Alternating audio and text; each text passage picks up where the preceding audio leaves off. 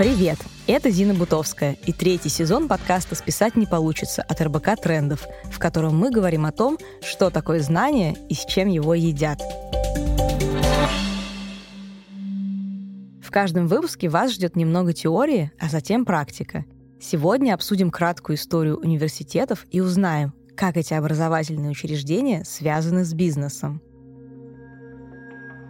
Образование невозможно представить без людей, которые создают знания.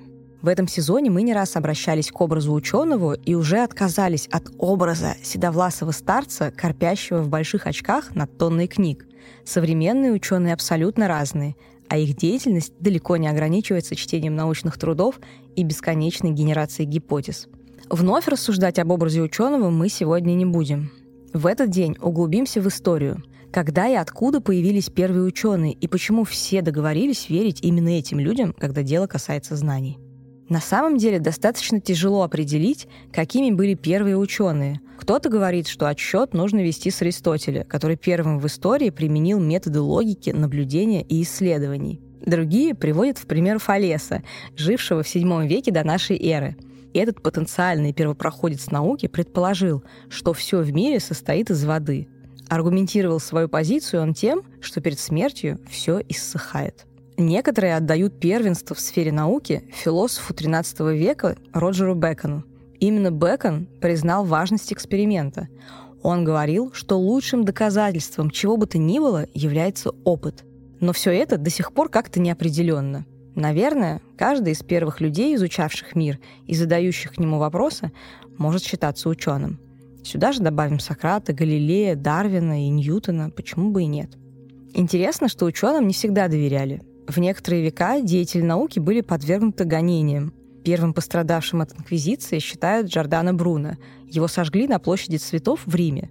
Тем не менее, стоит сказать, что Бруно не относился к ученым в нашем представлении. Да и в представлении людей XVI века тоже. Он был философом и не выдвигал никаких научных теорий, в отличие от своих современников Галилея и Коперника.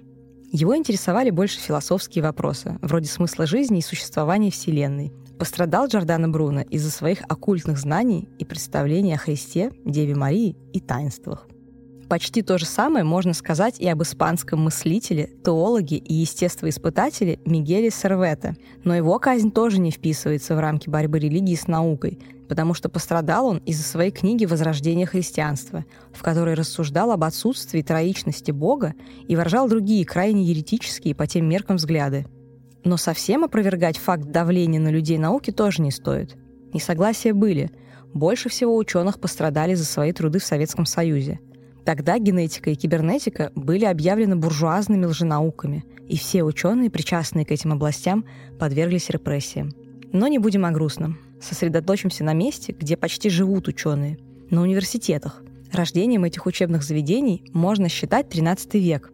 Тогда этим словом называли все объединения, но вскоре университетами стали считать только те кружки, которые собирались с целью получить образование. Интересно, что уже тогда обучение было платным, а в Болонском университете студенты могли контролировать преподавателей, так как отдавали деньги за качество лекций. Стоит сказать о важных предпосылках возникновения университетов. Во-первых, существование единой церкви и поддержка Папы Римского. Ни для кого не секрет, что та же Болонья смогла стать сильной институцией только после 1291 года, когда Папа Николай IV даровал ей право преподавать повсюду. Поддержку оказали во многом по религиозным причинам, ведь университеты обеспечивали возможность идеологического обоснования основных доктрин католической церкви. Профессионалы, вышедшие из образовательной среды, нужны были церкви, чтобы контролировать светскую власть и горожан. Кстати, о вторых. Большое влияние на трансформацию образования также оказало развитие городов, которые сформировали среду для развития интеллектуалов. В первых университетах была своя иерархия искусств и наук – Особое внимание уделяли грамматике, риторике, логике, арифметике, геометрии, астрономии и музыке. Высшими науками считались теология, право и медицина. Согласитесь, вполне себе многопрофильный набор для обучения настоящих интеллектуалов. А теперь вместе с экспертом выпуска Александром Велейкисом обсудим, как развивалась история университетов и что ждать от научного образования в будущем. Александр – философ, исследователь в области высшего образования – Александр рассказал, как появились университеты и почему некоторые из них заперлись в слоновой кости. Слушайте до конца, будет интересно. Александр, Сакрализация знаний, кажется, была всегда, но причины и контексты менялись. Почему и зачем ученые самоизолировались от общества тогда и сейчас? Сакрализация знаний действительно была во многие исторические периоды, но при этом причины действительно всегда были абсолютно разными. Если мы говорим о средневековых университетах, то здесь понятно. Количество грамотного населения и населения, которые интересовали о науке, в том числе по большей части это было богословие, философия и юриспруденция, естественно, были выключены из э, какой-то повседневной жизни и самоизолировались в университетах, просто исходя из того, что там находили э, достойных собеседников для воспроизводства научного процесса. Спрос на академическое знание, понятно, в обществе был несравнимо ниже, чем в последующие эпохи, и здесь довольно очевидны причины, по которым университеты замкнулись в своих монастырях. Если мы говорим о более поздней эпохе, то самый близкий контакт а, между наукой и реальным миром случился а, во второй половине 19-го, начале 20 века, когда в Америке университеты стали выходить на контакт с промышленными предприятиями, когда университеты перестали быть а, такими религиозными колледжами, где либо людей учат богословию, либо а, отпрыски богатых семей получают престижное образование, потому что их больше нечем занять, и лучше он будет учиться в университете, чем просто а, транжирить родительское состояние, что, впрочем, характерно было также и для Великобритании. Университеты превратились в кузницы кадров, места, где появлялись будущие инженеры, промышленники, а представители технологической отрасли. И тогда университеты были максимально приближены к реальному миру, и это в Америке, эта традиция в целом продолжается. Как только мы выходим за а границы такого социогуманитарного знания и говорим о знании технологическом или естественно-научном, мы понимаем, что здесь университеты в некоторых странах сохранили близость такую с миром и не замкнулись в башне слоновой кости. Это характерно для Америки, в меньшей степени это характерно для Великобритании. А если мы говорим о других европейских странах, университеты по разным причинам исключали себя из а, общественной жизни, сакрализируя те процессы, которые а, происходили в них. Если мы говорим о классических а, европейских университетах, то здесь скорее причина заключается в том, что а, университет все-таки занимается такой а, высокой теорией, которая не только не имеет большого спроса в повседневном знании, а есть такой классический анекдот о том, что популяризатор науки объяснит вам любую тему за пять минут, а крупный ученый, если вы зададите ему какой-нибудь даже простой вопрос, скорее всего, не захочет с вами разговаривать и убежит, потому что во всем сомневается. Этот анекдот достаточно верен, если речь идет, собственно, о какой-то такой фундаментальной теоретической науке. Все-таки ученые живут в таком обособленном мире и взаимодействуют друг с другом просто потому, что у них а, структура знаний и структура повседневной жизни а, устроена таким образом. Для них э, значимыми являются те вопросы, которые редко являются значимыми для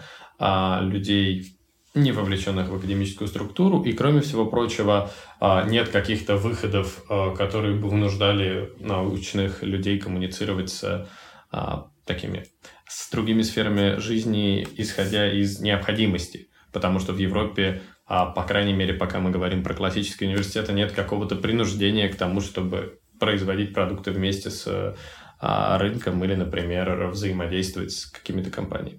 Наверное, последний крупный выход академического сообщества европейского, особенно французского, в, что называется, в народ произошел в 68 году. В мае 68 года студенческая весна, студенческие революции, студенческие восстания. Это тот период, когда студенты вместе с преподавателями, мы с вами можем вспомнить, что крупные французские философы, э, философы такие как Мишель Фуко, Жиль Делес, а Жан-Поль Сартер, Феликс Кавтари и многие другие участвовали в этих процессах и находились а, вместе с людьми на улицах, на баррикадах. И часто такие персонажи, как Мишель Фуко, в общем-то, являлись идеологами всего этого, а, всего этого процесса.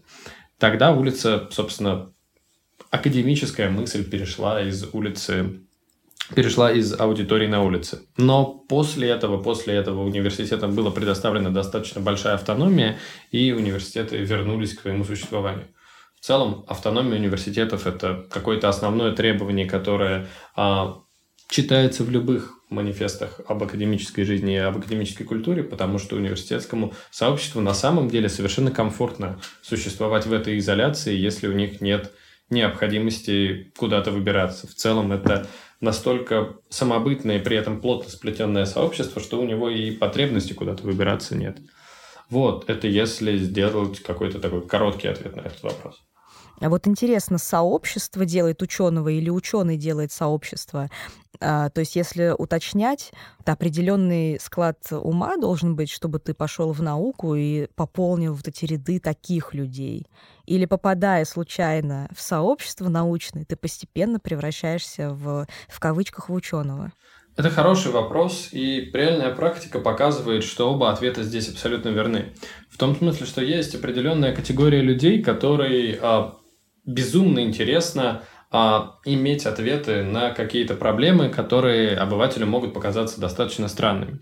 Если мы говорим о естественных науках, здесь проще, просто потому что если человек интересуется, там, а, например, какой-то астрофизикой, по крайней мере, на уровне повседневного знания, а, можно объяснить, что он интересуется чем-то важным. Но если мы говорим, например, о о гуманитарных науках, например, о такой области социологических наук, как этнометодология, то объяснить людям, почему ученый готов писать диссертацию и тратить кучу времени на то, чтобы объяснить процесс того, как люди открывают двери или пользуются маршрутками в повседневной жизни, а зачастую бывает сложно, хотя эта тема бесконечно интересна, и людям из академического сообщества ни одно копье, в общем-то, сломалось в подобных дискуссиях. Вот. С другой стороны, если человек попадает в университетское сообщество и не хочет его покидать, то здесь и верна обратная ситуация, когда человеку нравится быть среди этого сообщества людей, которые готовы а, поддерживать разговор или интересоваться какими-то сложными или неочевидными темами. В принципе, те процессы студенческих волнений, студенческих движений, о которых я говорил ранее, а, как раз характерны а, характерны к этой линии а, движения, потому что, с одной стороны, здесь были крупные фигуры, которые, в общем-то, начинали этот процесс, и затем большое количество а, большое количество людей из широкой публики, кто хотел быть подобным, хотел быть частью этого сообщества, частью этого мира.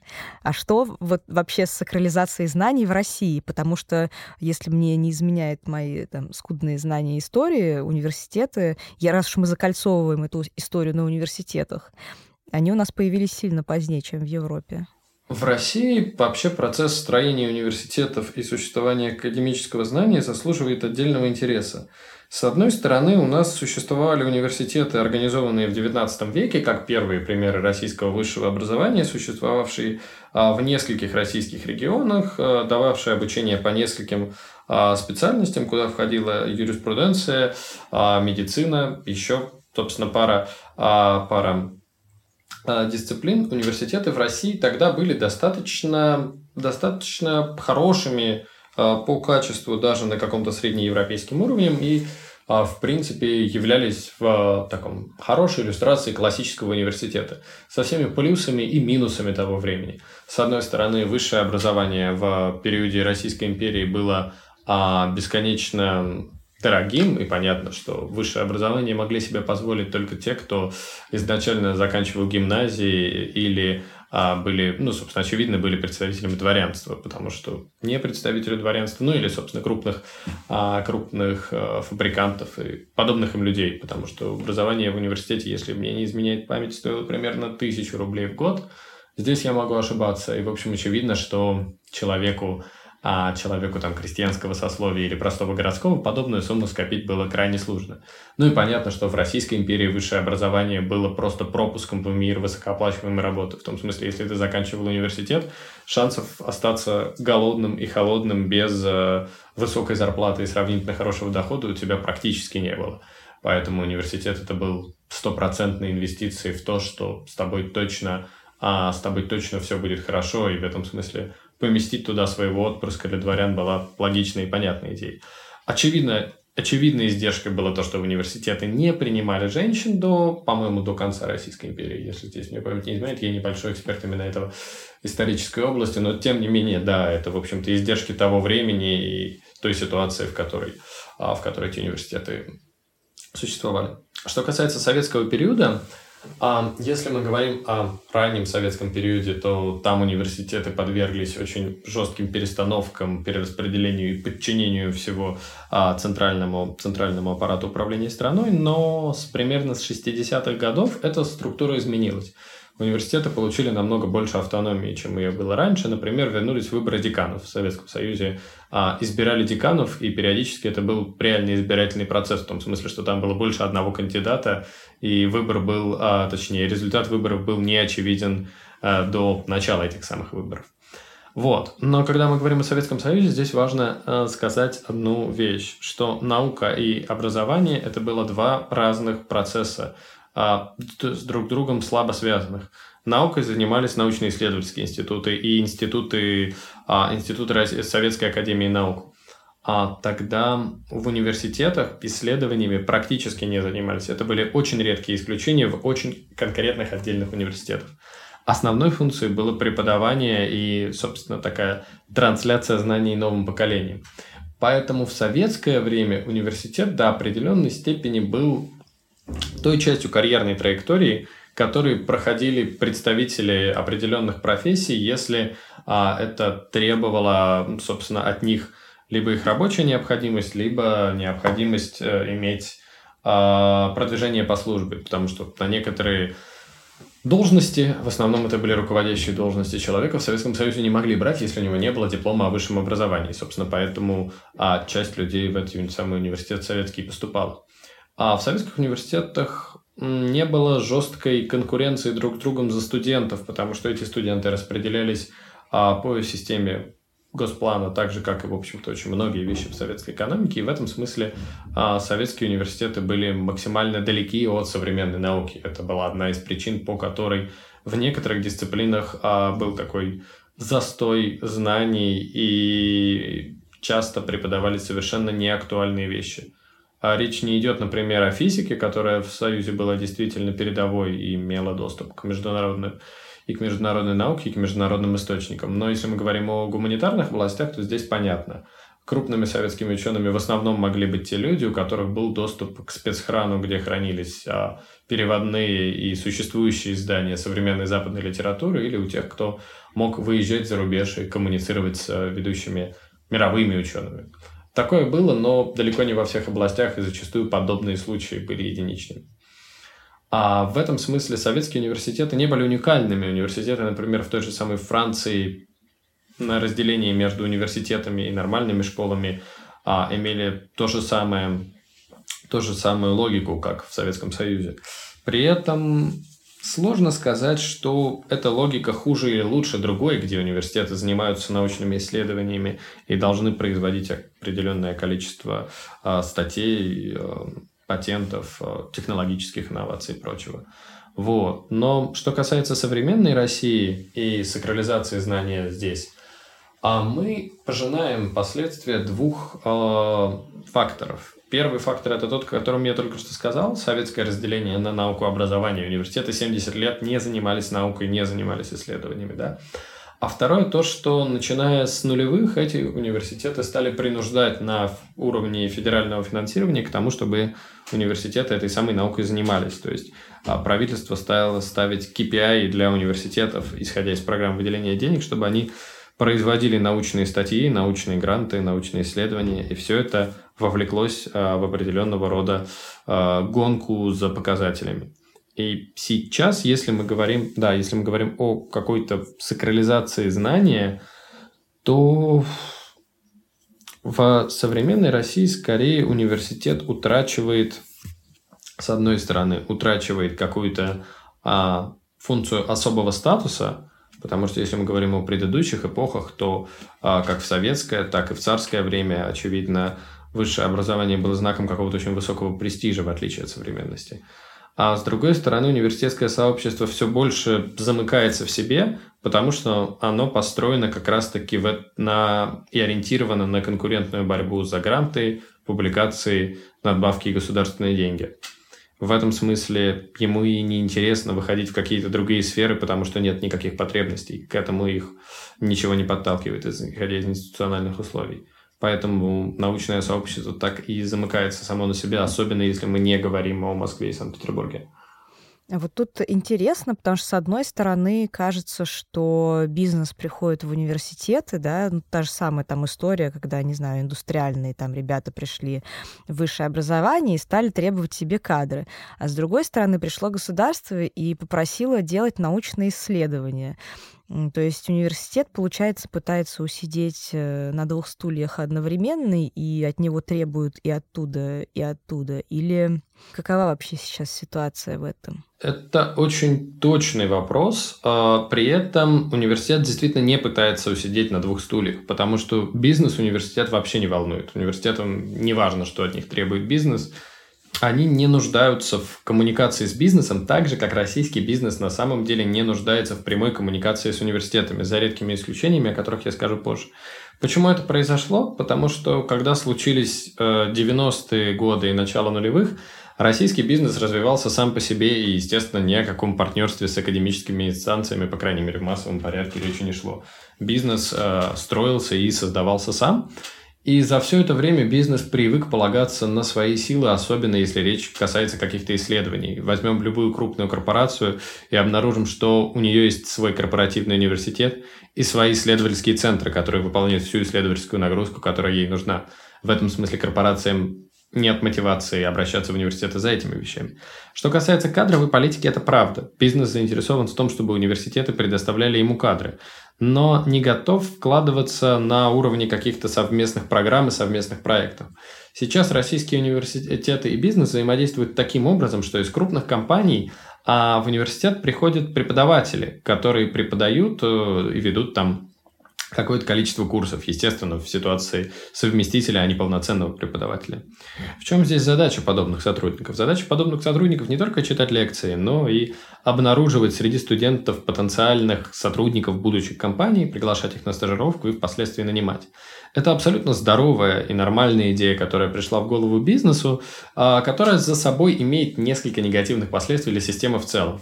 Если для каждого конкретного игрока, который следует подобной логике, это нормальное, нормальное стратегическое осмысленное решение, то когда мы говорим об отношениях образования и бизнеса в целом, мы видим несколько негативных последствий. Первое – это отсутствие открытого рынка труда во многих областях. Если мы говорим о том, что в России существует открытый рынок труда, когда каждый специалист из каждого города может наняться на любую работу, то мы говорим об очень узкой, э, узкой категории специальностей. Например, это верно для IT. А в принципе современная IT-индустрия молодая, а, где ценятся больше какие-то практические навыки, а не наличие связей и взаимодействий, а, построенных на личных отношениях. В этом смысле существует огромное количество открытых конкурсов для айтишников, где а, любой программист может э, выполнить какую-то поставленную перед ним задачу, и неважно, откуда он, заканчивал он университет и так далее. Скорее всего, если он отвечает требованиям, он будет нанят. Как только речь идет о других областях, например, о медицине, химической промышленности, фармакологической промышленности и подобных им, мы обнаруживаем иную ситуацию. Мы обнаруживаем то, что университеты, а из, в университетах работают представители этой индустрии, но вакансии не выходят на а, реальный рынок. Например, если студент э, хочет наняться в компанию Bayer, ему, естественно, лучше, единственный способ туда попасть – это взаимодействовать с представителем компании Bayer, который параллельно является профессором в его университете. В подобных специальностях открытый рынок труда отсутствует практически, либо очень-очень ограничен. Негативное следствие очевидно. Люди учащиеся на подобных э, специальностях в региональных университетах практически обречены э, на то, чтобы найти высокооплачиваемую действительно качественную работу, потому что эти рабочие места э, получат те, кто учится в университетах, в которых есть партнеры крупных компаний. Представители регионального образования пойдут искать работу в лучшем случае в своем регионе, в худшем случае будут заниматься какой-то иной сферой. Что касается взаимодействий, когда компания обращается к университету за исследованием или за созданием действительно какой-то а, совместной, классной а, образовательной или полуобразовательной, полуисследовательской программы, а подобные феномены существуют, но здесь важная оговорка, существуют только в очень крупных городах, обычно в столицах. Показательный пример Петербурга, где ИТМО и Европейский университет имеют кучу партнерских программ с IT-компаниями и с другими компаниями, представителями, представителями рынка. Почему так? Потому что в Питере, с одной стороны, есть развивающиеся молодые индустрии, а с другой стороны, эти индустрии понимают, зачем им нужны университеты. Есть университеты, которые готовы а, предоставить какую-то программу совместного обучения. То же самое в Москве. Если мы говорим о каком-то регионе, например, рыболов, где основной промысел, основная доходная статья – это добыча а, минералов, нефти, газа или рыболовецкий промысел, то понятно, что Бизнес заинтересован только в том, чтобы заказывать у университетов проведение тех исследований, которые университеты им проводят на протяжении лет 20. Если посмотреть на госзакупки крупных региональных вузов, вы заметите, что бизнес у них э, закупает, ну, собственно, не на госзакупки, да, на страницу закупок или на госзакупки те контракты, которые у них выделяются от э, регионального правительства, вы обнаружите только контракты на, например, выполнение каких-то геологоразведческих или подобных функций, которые, в общем-то, Э, не требуют каких-то инноваций здесь сейчас и выполнялись этим университетом на протяжении очень долгого времени. Здесь нет каких-то новых областей, где бы могло сложиться определенное партнерство.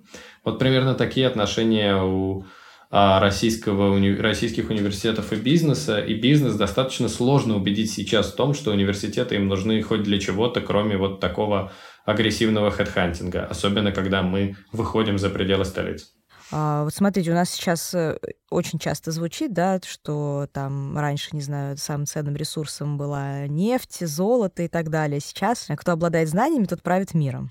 И вопрос, какое место в этой парадигме занимает классический ученый, в том числе российский, с учетом того, что мы говорим про некую сакрализацию. То есть вроде как есть ученые, которые сидят в своей а, башне слоновой кости и генерируют какие-то знания, но какой смысл в этих знаниях, если, например, они а, ориентированы на какую-то сугубо узкоспециализированную тему, да, например, то же самое открытие дверей.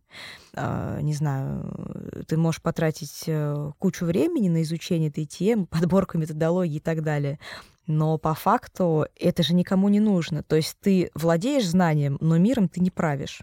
Или все-таки нет?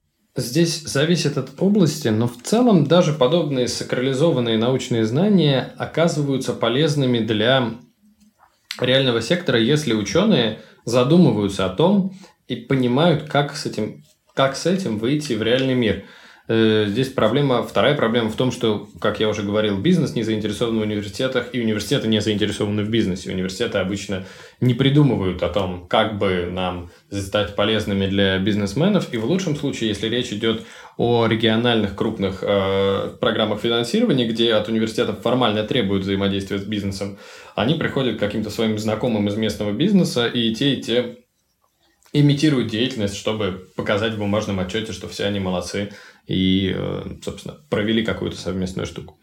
Когда мы говорим о хорошем академическом подходе, о том, когда ученый понимает, что ему нужно сделать для того, чтобы э, реальный сектор в нем заинтересовался, мы сразу заходим на поле другой деятельности. Например, те же самые исследования, только связанные, например, не с открытием дверей, а с тем, как человек набирает а, на клавиатуре своего смартфона или ноутбука буквы, а вообще-то по итогу приводит к развитию и изменению смартфоновых э, клавиатур, вот тех самых, которыми мы пользуемся. За ними стоит в целом довольно большая наука, которая, собственно, является преломлением современной технологической антропологии.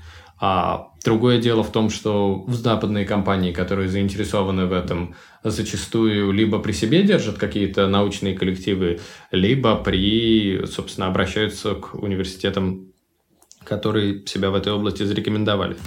В России подобное происходит намного реже и практически не существует, как только мы уходим за пределы а, естественных и технических наук.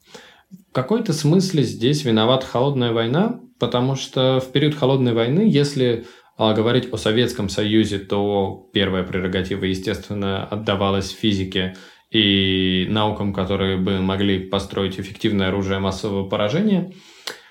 А если мы говорим о противнике Советского Союза в холодной войне Америки, мы обнаружим, что американцы выделяли огромные бюджеты, в том числе на антропологические исследования, на социологические исследования, на математику и теорию игр. Например, Томас Шеллинг, один из отцов-основателей теории игр, работал на корпорацию RAND для того, чтобы прописывать математические модели вероятного столкновения с противником. Про это можно прочитать его замечательную книгу «Стратегия конфликта».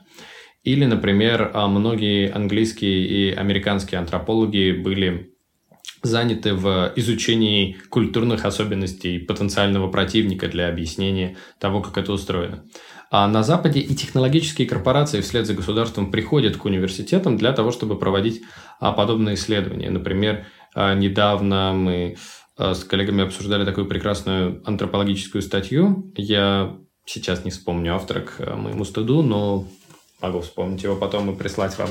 А, вот. А, суть ее заключается в том, что был крупный скандал во время американской кампании на Ближнем Востоке, когда дрон убил журналистов, а, журналистов CNN. Ну, собственно, беспилотный американский беспилотник их расстрелял. А стали разбираться, почему, и внезапно обнаружили, что, во-первых, в дронах есть полноценный искусственный интеллект, который маркирует одних людей как террористов, других людей а, как а, мирных граждан. Подобный искусственный интеллект был создан там, с одной стороны, как защита от дурака, в том смысле, что а, если оператор дрона а, нажмет на кнопку, и дрон будет видеть, что это обычные люди, а не террористы, он не позволит ему стрелять. А с другой стороны, у дрона был очень четко заданный портрет того, как выглядит террорист, который как знает любой антрополог, но, видимо, не знает любой генерал или строитель дронов, а одет в традиционные афганские одежды, обладает смуглым цветом кожи, скорее всего, собственно, замотал себе голову во что-то и так далее, и так далее. В общем-то, такое вестерн-центричное, карикатурное представление жителя Ближнего Востока. И по представлению американских дронов террористы выглядят ровно так. Благодаря антропологическому исследованию стало понятно, почему дрон расстрелял журналистов CNN и о том, как дроны на самом деле являлись, я надеюсь, уже не являются расистами. Вроде как знание такое сакральное и все еще остается в руках ученых. С другой стороны, мы знаем, что часто в университетах, особенно там в высокоуровневых, э, первого ранга, так сказать, и бакалавров, и магистров э, заставляют писать исследовательские работы, и часто даже э, вполне серьезные. То есть им преподают методологию исследований, философию науки и так далее. То есть, по сути, людей учат извлекать э, знания, и, может быть, даже в какой-то степени научное.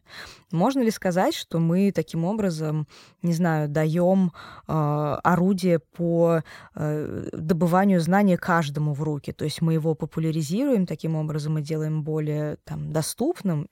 С одной стороны, да. Мы действительно в этом смысле хороший курс по философии науки и по исследовательской методологии даст э, много а, полезных вещей человеку, который будет работать э, в многих областях. А, например, если человек прошел курс, какой-то базовый курс по тому, как проводить э, кабинетные исследования, а, про то, как устроены академические тексты и про то, как, в общем-то, выбирается методология и как производится академическое исследование, он обладает достаточно большим спектром навыков а, для того, чтобы быстро э, добывать информацию, критически к ней находиться, точно знать, как и что правильно загуглить, э, как показывал там мой опыт преподавания, этот навык э, совершенно не очевиден среди а, большинства студентов, которые с тобой сталкиваются и далее, далее. То есть, в принципе, какие-то разговоры о таких небольших студенческих исследованиях – это всегда разговор о развитии критического мышления и развитии способа быстро и эффективно найти информацию, а также отделить а, качественную от некачественной информации. В общем-то, вещи, которые человеку будут так или иначе полезны, скорее всего, на протяжении всей его жизни, если он научится их хорошо применять. Другая проблема в том, что в России, правда, за исключением буквально нескольких университетов, подобные курсы, э, скорее всего, преподаются э, таким образом, что студенты не получают каких бы то ни было полезных навыков на выходе. И это, с одной стороны, наследие всех предыдущих образовательных систем, э, что у нас читаются одни и те же курсы на протяжении там долгих лет и никак не изменяются. С другой стороны, это наследие того, что в России Академия геронтократична, а, в том смысле, что ученые стареют, средний возраст э, ученых в России достаточно большой. Для того, чтобы получить достойное финансирование и высокую ставку, люди должны, собственно, обладать теми показателями, которых они достигают годам к 40-50, иногда к 60. Это все проблема в том числе заключается, а, что ученые не уходят на пенсию. Ну, то есть, когда ученый уходит на пенсию, он обычно умирает. А есть еще один печальный анекдот, который говорит о том, что профессоров увольняют вперед ногами. Потому что в России очень мало мест, э, особенно верхних мест в академической иерархии, освобождается путем такого естественной ситуации, когда человек уволился.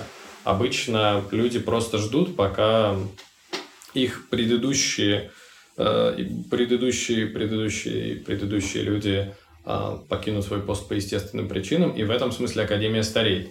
А поскольку большинство молодых людей все-таки заинтересованы в том, чтобы найти себе нормальную высокооплачиваемую работу, в академии, действительно в исследованиях а, и в университетах, то есть те, кто заканчивает аспирантуру, становятся научными сотрудниками, начинают преподавать, остается, мы не трогаем там несколько ведущих российских университетов, вот буквально там 5-6, мы говорим о всех остальных сейчас, остаются те, кто а, является по своей сути либо теми людьми, для которых наука – это призвание и профессия, есть прекрасное немецкое слово «беруф», которые их сочетают. Ну, то есть человеку, которому просто нравится исследовать. Таких очень немного. Либо те, кто не находит себе применение где-то еще. То есть в каком-то смысле мы говорим о науке, мы говорим об отрицательном отборе. Большинство российских ученых – те люди, которые здесь остались по остаточному принципу. И это еще одна проблема того о качестве, когда мы говорим о качестве научного знания, когда мы говорим о тех инструментах, которые есть и которых учат студентов. В большинстве российских вузов э, студентов обучают далеко не лучшие выпускники университета. А будут ли ученые такими всегда, или все-таки смена поколений а, приведет к каким-то изменениям? А, вопрос, опять-таки, действительно выходит из предыдущего. Если мы говорим о современной России и, опять же, об университетах, которые очень медленно меняются или скорее не меняются об университетах, а, за исключением прям вот совсем-совсем лучших наших вузов там, а, то, конечно, да, скорее всего, ученые будут такими всегда, если не произойдет крупных институциональных изменений. Почему? Потому что в науке так получается, что академическая среда, в которой существуют российские ученые, устроена на...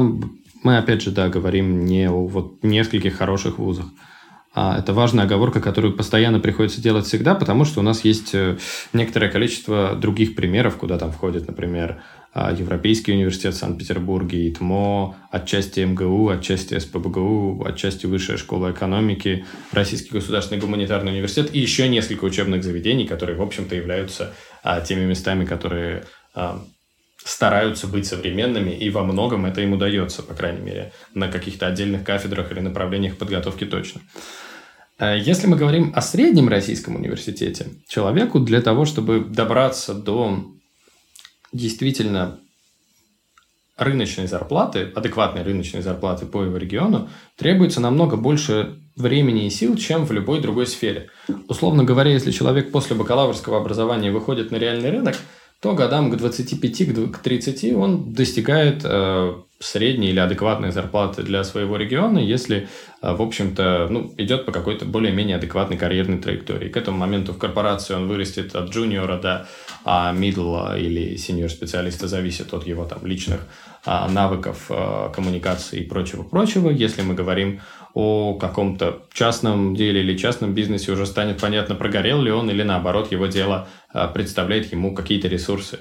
И вот этот вот период 25-30 лет, 35 лет, это тот период, когда человек в реальном рынке российской, э, реальном российском рынке уже достигает определенных успехов, уже может поднять свой уровень жизни а, для того, чтобы добиться какого-то а, комфорта. Не думать о том, что ты будешь есть завтра, и в смысле не думать о том, хватит ли тебе денег на что-то, а, на что тебе придется есть завтра, и далее-далее. И не искать каких-то подработок, а ну вот существовать в рамках какой-то своей основной деятельности. Если мы говорим об академической среде, подобная цифра спускается, точнее повышается к 40-45 годам. И это не тот период, когда человек достигнет вот, реально хорошей рыночной зарплаты. Это только тот период, когда он выйдет на какие-то сопоставимые ставки. Это тот период, когда он сможет занять э, нормальную должность э, научного сотрудника или там, старшего ведущего научного сотрудника. Это тот момент, когда он сможет стать доцентом, и он все равно будет получать меньше, чем его коллега, ушедший в реальный рынок в 25-30. А мы говорим, собственно, о разнице в 15 лет.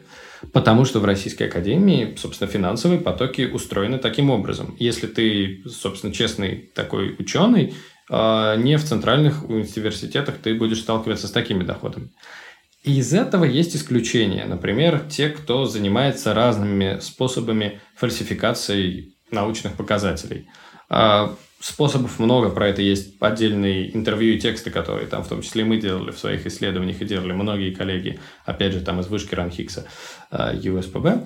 А вот, но тем не менее, если человек э, воспринял академию не как э, место, где он будет заниматься наукой, как такой стартап, в принципе, он может получать намного больше, но это, опять же, требует э, скорее таких поиска лазеек в системе и срезания углов, если мы, опять же, не говорим о ведущих университетах.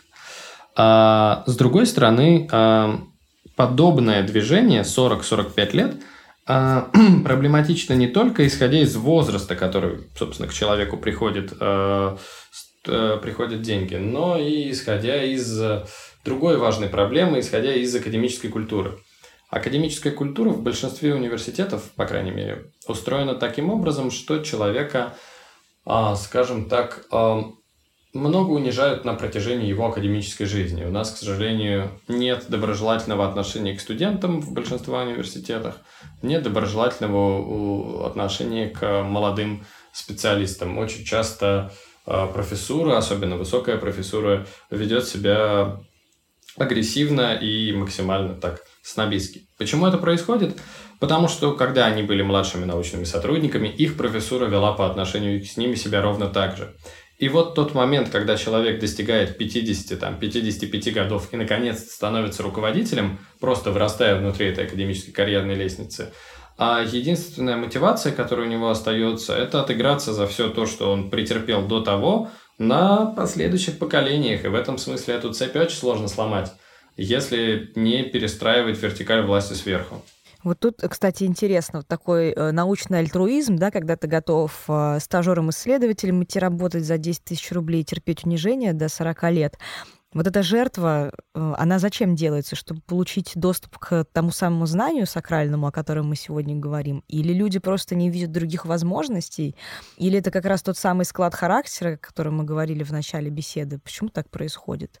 Я думаю, что это отчасти склад характера, а отчасти Академия при всех ее минусах и при всех ее проблемах, которые мы частично затронули здесь, является таким единственным местом, где человек может э, получать деньги и средства на исследования, которые ему просто интересны. Если поговорить с ведущими учеными, скорее всего, та мотивация, которую вы спрашиваете об его исследовательских интересах, в конце концов будет его личное желание заниматься этой темой, потому что ему она просто нравится. Его, он получает несказанное удовольствие от этих исследований. Ему интересно ответить на вопрос, почему это работает так, как это работает так.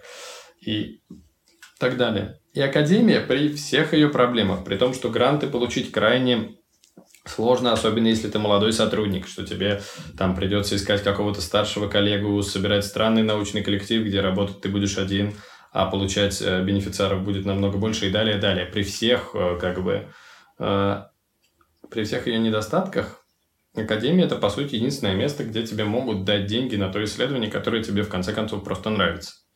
А чего ждать от знания в будущем?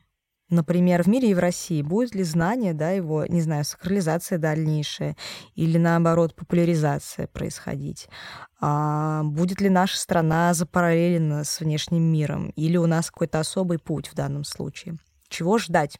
Здесь, мне кажется, чтобы ответить на этот вопрос, нам, начиная с России, да, чтобы ответить на этот вопрос, надо понять э, то, чего, в общем-то, хочет Россия в будущем. И это вопрос явно не ко мне, это вопрос к совершенно другим людям.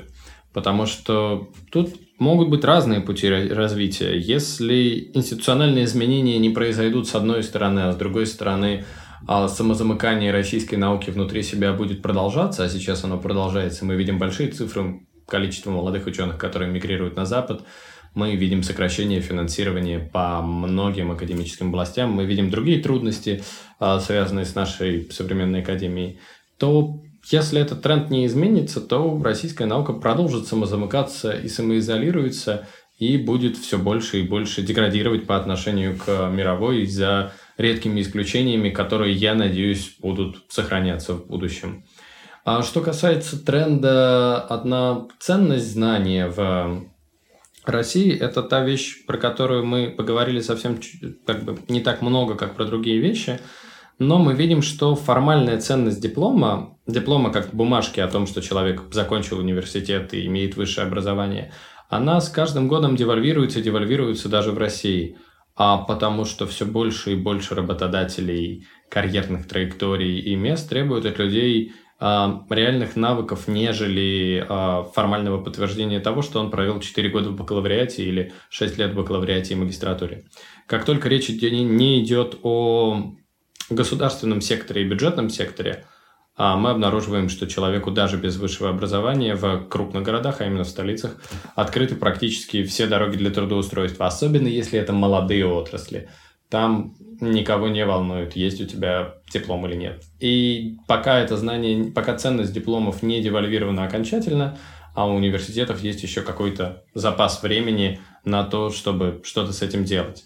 А в регионах ситуация, конечно же, иная. Там крупные компании все еще спрашивают у своих сотрудников наличие диплома в высшем образовании и, скорее всего, в ближайшие 10 лет будут это делать. Но если такой тренд будет продолжаться и ничто его не переломит, спустя 10, 15, 20 лет а, формальная ценность диплома упадет, и тогда университетам университеты станут перед выбором того, что им все-таки придется учить студентов чему-то актуальному, чему-то важному, чему-то хорошему. Возможно, в это время, в это время а, что-то изменится с точки зрения того, как эти университеты существуют. Что касается ценности мирового знания, ее сакрализации и его отношения с окружающей средой, здесь я опять же, наверное, боюсь давать какие-то очень четкие и очень точные прогнозы. В целом, скорее всего, периодически есть пугающие тренды, когда говорят, например, о больших данных или о подобных феноменах, говоря о том, что данные переопределят мир, и с помощью больших данных мы можем отменить ученых, или компьютеры переопределят мир и далее, далее.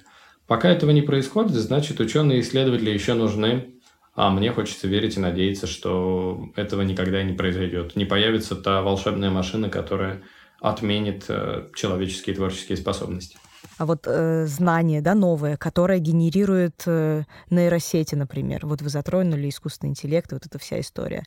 Вот э, как его мы можем пощупать, определить, это какое-то сагральное больше знание или популярное, или это вообще какой-то третий вид знания, которым мы еще вообще не изучены? Я, наверное, небольшой эксперт как бы в понимании того, как устроены нейросети и подобные технологии, потому что в целом занимаюсь другими исследовательскими областями.